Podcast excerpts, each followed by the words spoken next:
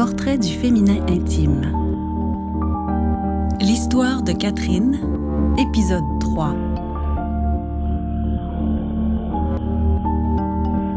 Après ma tentative de suicide, j'ai vu un psychologue régulièrement pendant plusieurs mois. J'aurais pu continuer plus longtemps, mais. Mais j'avais envie de faire les choses par moi-même.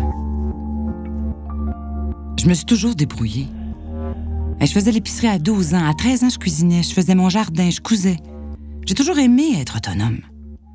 Alors j'ai eu besoin de me reconstruire de la même façon, toute seule.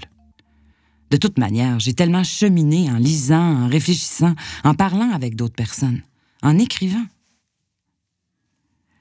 J'avais vraiment rayé les hommes de ma vie.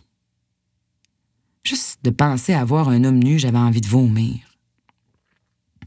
Fait que je me suis engagée dans toutes sortes de lectures, de cours, de mouvements féministes radicaux.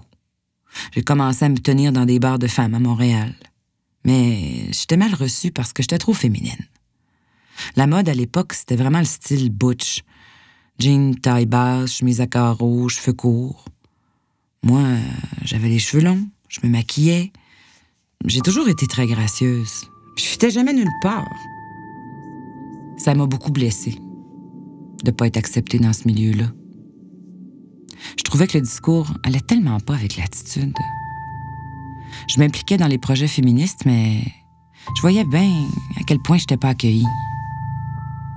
Il y a toujours un, un genre d'intégrisme là-dedans qui m'énerve.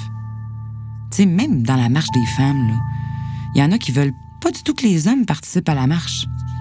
C'est parfois très étroit comme mentalité.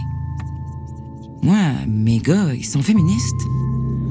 Pourquoi je les exclurais d'un truc comme ça? Sont à mes côtés tout le temps. J'ai eu plusieurs amours au féminin. Ça se faisait de façon aussi naturelle qu'avec un homme et sexuellement, c'était aussi agréable. J'ai jamais eu l'impression qu'il me manquait quelque chose j'ai réalisé que je pouvais être bien autant dans l'une ou l'autre des deux sexualités. Aller vers des relations homosexuelles, ben, ça m'a ouvert l'esprit. Le fait d'avoir écouté quelque chose en moi que mon corps demandait, c'était. c'était bienveillant envers moi-même. Je donnais une valeur puis de la considération à ce que mon corps ressentait, sans que ma tête ne vienne poser de jugement je me suis posé des questions que tout le monde devrait se poser.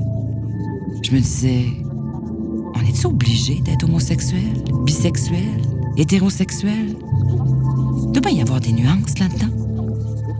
Qu'est-ce qui est culturel? Qu'est-ce qui est inné?